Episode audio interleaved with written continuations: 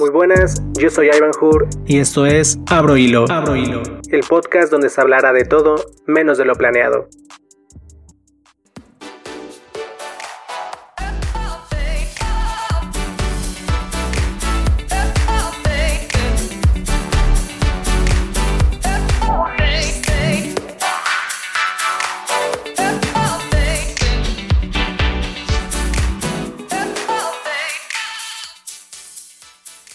Tal? ¿Cómo están? Espero que se encuentren tan bien como yo. Realmente me emociona este segundo capítulo de Abro Hilo, presentado por mí, Ivan Cervantes.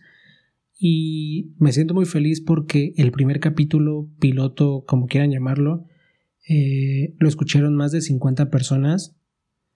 Entonces fue un recibimiento que la verdad no me esperaba porque no hice publicidad del podcast ni nada de eso, solo un tweet y ya, pero a lo mucho pensé que 10 personas lo iban a escuchar porque el propósito de, de, este segundo capítulo era promocionarlo más, este, dárselo a conocer a mis amigos y pues todo eso. Y pues espero que también sea muy bien recibido este segundo capítulo y en sí todo el programa. Que pues el propósito no es hacerme famoso con esto, porque pues no. Eh, es más bien darles mi punto de vista. Eh, que ustedes puedan participar también, porque el programa es para ustedes también donde si tienen algo que contar, algo que decir, opinar, cualquier cosa, es bienvenido. Les digo otra vez que pues mi correo y mi Twitter va a estar en la descripción por si necesitan contactarse conmigo y pues platicamos y podemos hacer un programa. Tengo una lista de, episodios para esta temporada, pero realmente este segundo capítulo cambió porque tenía pensado hablar sobre el desarrollo tecnológico y cómo afecta a, a la sociedad todo esto, pero con las noticias que han estado pasando últimamente en Estados Unidos y que han tenido relevancia también ya un poco en México, me pareció muy importante hablar de eso. Entonces no quería pasar la oportunidad el próximo capítulo tal vez sea sobre lo del desarrollo. Sería el próximo lunes porque les recuerdo que los jueves tendremos un invitado. Entonces ese tema ya, ya está listo. Hablando un poco de esto y haciendo énfasis en México y cómo hemos llevado últimamente estos ya casi tres meses de cuarentena, donde para muchos ha sido muy difícil. Eh, pero realmente el hacer tu vida normal, eh, el poder salir a caminar, el poder ir al cine, eh, ir a cenar con tus amigos, todo este tipo de cosas que, que se vayan de la noche a la mañana, es complicado. Por mi parte es complicado y un poco triste saber que uno hace las cosas, lleva de cierta manera la cuarentena, eh, lo necesario para estar en su casa, todo este tipo de situaciones, pero Sí me enoja un poco cuando voy a hacer la despensa, que por lo regular es cada 20 días, y me encuentro a gente en la calle, a familias completas, donde salen hasta con, con el perro y la abuelita y los niños y todo eso, y sin cubrebocas y sin protección ni nada de eso, y están como si nada, un día normal. Eh, y es más triste saber que si les preguntas, te van a decir que no creen en eso, que es un invento del gobierno, que realmente no existe nada de eso. Y solo porque no, no les ha pasado o porque no tienen alguien cercano que, que le esté pasando para que, que puedan creer en eso, ¿no? Es triste saberlo, que así funcione o así funcione la sociedad en México, que si no te pasa o no le pasa a alguien, tú no crees en nada que, que esté a tu alrededor eh, yo obviamente no digo que los números que nos está dando el gobierno sean completamente reales. Hay fallas como en todo, pero existen, o sea, existen esos casos y existen tal vez en mayor medida de lo que nos presentan y el saber que en unos días las actividades y la economía se va a reactivar eh, es algo lamentable porque creo que no estamos preparados para eso porque si las cosas estaban cerradas, los, locales, las tiendas estaban cerradas y las personas aún así salían, ¿qué esperas cuando todo esto vuelva a abrir, cuando todo esto vuelva a la normalidad, por así decirlo, eh, va a haber un colapso, va a haber un colapso total en los hospitales y es lo que creo que se, está, se ha estado tratando de evitar porque pues en cierta medida platicándolo hace, hace unos días con, con una amiga, no es tanto la enfermedad o lo que te pueda causar, sino el, el, proceso que, que, tengas que estar en el hospital y que te den los medicamentos adecuados y todo, todo lo necesario para que puedas eh, salir de, la enfermedad. Si aún así la, la, situación con hospitales en México es deplorable, eh, imagínense con la cantidad de contagios que, que habría, no se darían abasto. Y es a lo que se refiere todo el gobierno, donde ellos mismos saben que no podrían, por eso están tratando de, de, evitar todos estos, estos contagios que lleguen a un futuro. Pero si las personas no hacen caso, eh, es lamentable. Y creo que el, el, el futuro que, que, nos pinta no es muy favorable para, para México la luz que nos están pitando al final del túnel creo que solo es un espejismo. Eh, realmente faltaría mucho o falta mucho para que volvamos a la normalidad, que tal vez no sea tan normal como antes. Es un proceso muy largo, pero ojalá pase todo poco a poco, que que al final si tengamos esa luz donde podamos regresar a nuestras actividades normales.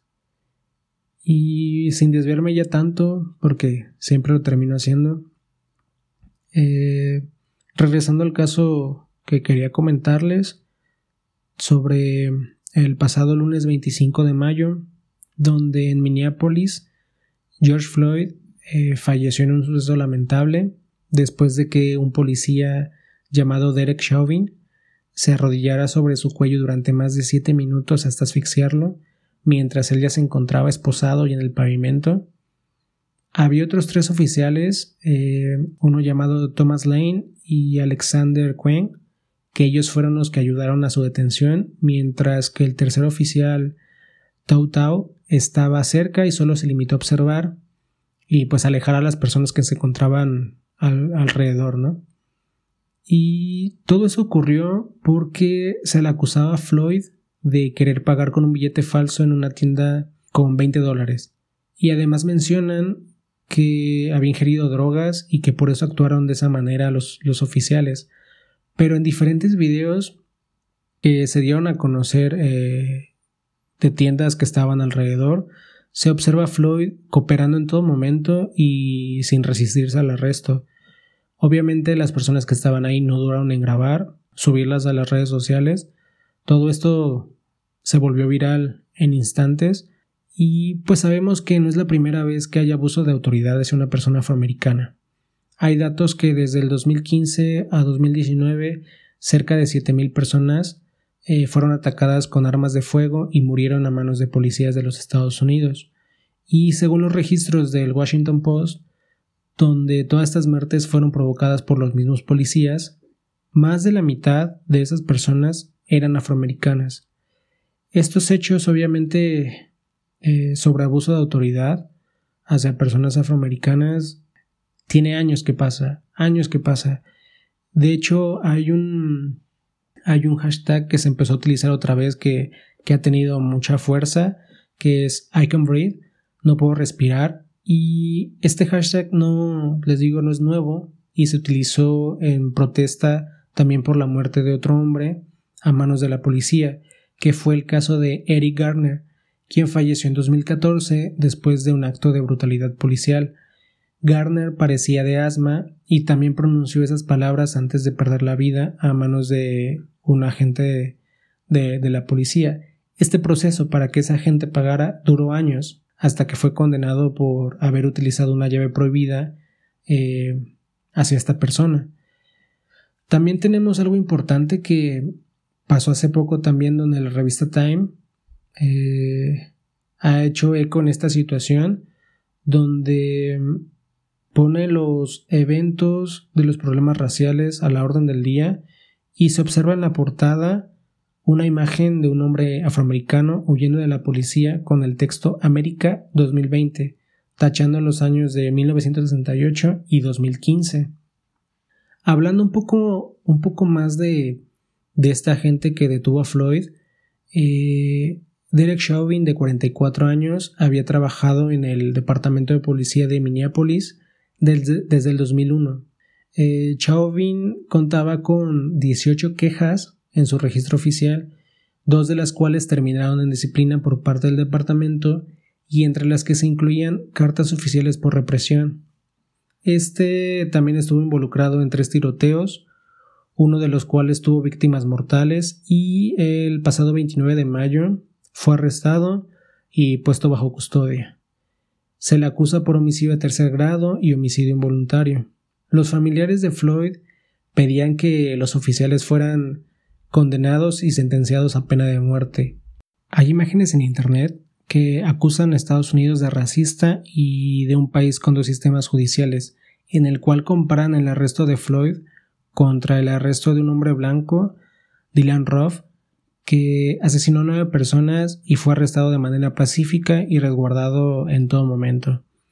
Y pues es lamentable que pasen estas cosas y que la discriminación o la ideología del racismo siga tan arraigada en nuestra sociedad. Es una ideología muy potente, una práctica que se vincula con la historia, eh, y pues el racismo está incorporado en el cuerpo y en la sociedad. Proviene obviamente de la palabra raza, una palabra, una palabra que pues lamentablemente se trata de eludir. No quiero decirlo de esta forma, pero en los círculos intelectuales se ha señalado que las razas no existen, que se han confirmado científicamente que nunca existieron. El término raza comenzó a utilizarse en el siglo XVI, pero tuvo su auge en el siglo XVIII, en un sentido de subespecie. Hoy no tiene validez taxonómica, sin embargo sigue siendo un marcador de diferencias y sobre esta palabra que constituye el racismo. El hecho que ha desatado todas estas manifestaciones es evidente, eh, donde obviamente las personas ya no quieren sufrir ese abuso, no tan solo de la autoridad, sino de todas las personas de discriminación. Y no solo también están apoyando a, a, a esta persona que pues murió de, de una manera muy lamentable, sino a todas las personas que han pasado por este proceso o esta situación. Y con todo esto de las manifestaciones, creo que al final eh, decir que está mal con los destrozos que están haciendo y la situación que está pasando, yo no lo veo de esa forma. Creo que hacen bien y el decir que no se van a detener aunque va a haber toque de queda en todas estas ciudades es una manera de que realmente se hagan escuchar estas personas, que la discriminación y el racismo deje de existir en, en estos tiempos donde ya no tiene sentido. En las noticias hay, hay imágenes muy fuertes donde hay personas afroamericanas que están en, en una manifestación totalmente pacífica y hay, hay policías donde exceden el, el, abuso de autoridad pateándolos, este, golpeándolos, aventándoles gas lacrimógeno en, la cara, situaciones muy feas. Y la, las personas blancas, eh, hay, hay, personas que, que, que los apoyan completamente y los cubren y es muy triste ver que en cuanto se pone una persona blanca enfrente de, de, una persona afroamericana eh, cuidándola, los policías se hacen a un lado, se hacen a un lado y no los golpean. Eh, es triste ver ese, ese, tipo de imágenes.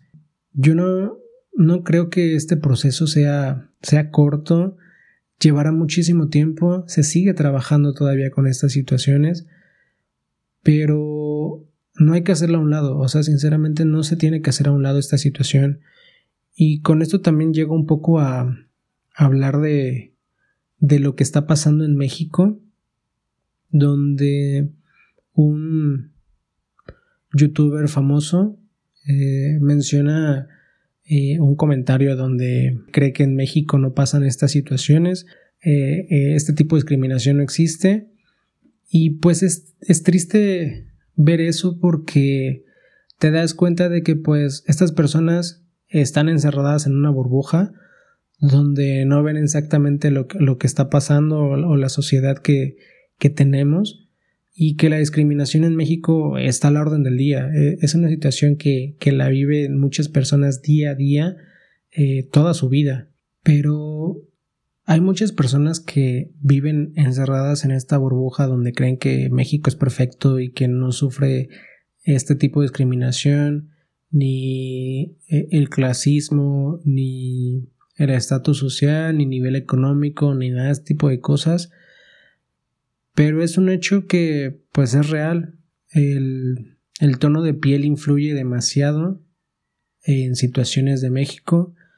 Va desde empleos, educación, eh, niveles económicos y todo esto pues le toca vivir a muchas personas que obviamente pues no pudieron nacer en las mejores condiciones tal vez y se enfrentan a todos estos procesos eh, todo el tiempo.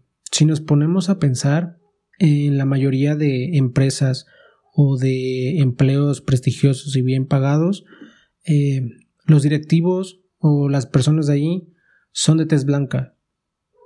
Y pasa lo mismo en, educaciones que, que las mayores oportunidades también son personas de tez blanca. Eh, igual el nivel económico en México se define mucho por esta situación. No generalizo, pero hay ejemplos muy claros de todo esto. Si nos ponemos a pensar en, en muchas cosas, hablando, por ejemplo, de, este youtuber, eh, la mayoría de este tipo de personas o que triunfa en, en medios de comunicación son de tez blanca. Hay pocas personas de tez morena que que son conocidos o son reconocidos a, nivel nacional y todo este, este problema que, pasa es complicado.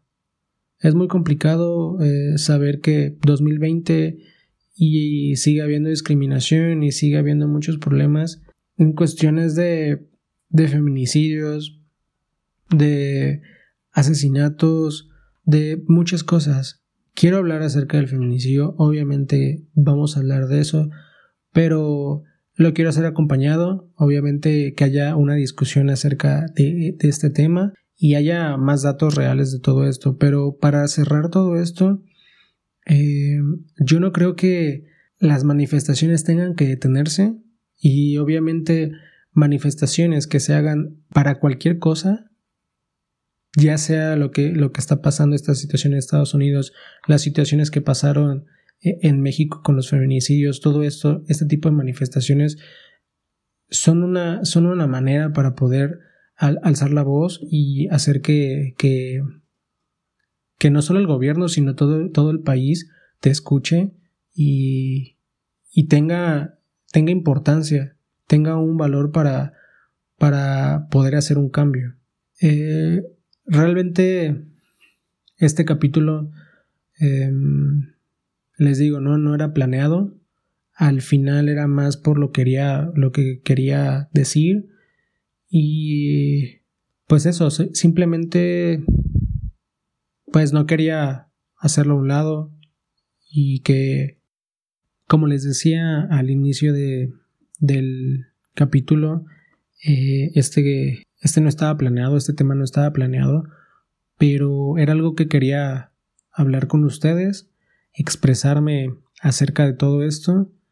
Em, es un tema donde sale mucho, mucho hilo para poder seguir hablando de esto y pues me gustaría escuchar sus comentarios, eh, leer cualquier cosa que crean que podríamos seguir hablando sobre esto.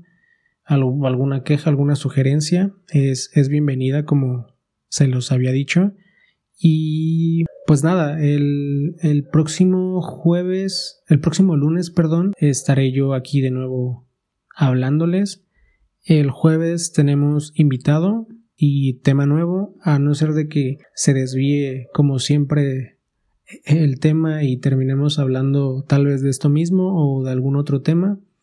Les recuerdo eh, el correo y mi Twitter están en la descripción del podcast para que manden sus comentarios ahí y nos vemos en el siguiente capítulo de Abro Hilo. Espero que estén muy bien y tengan un excelente inicio de semana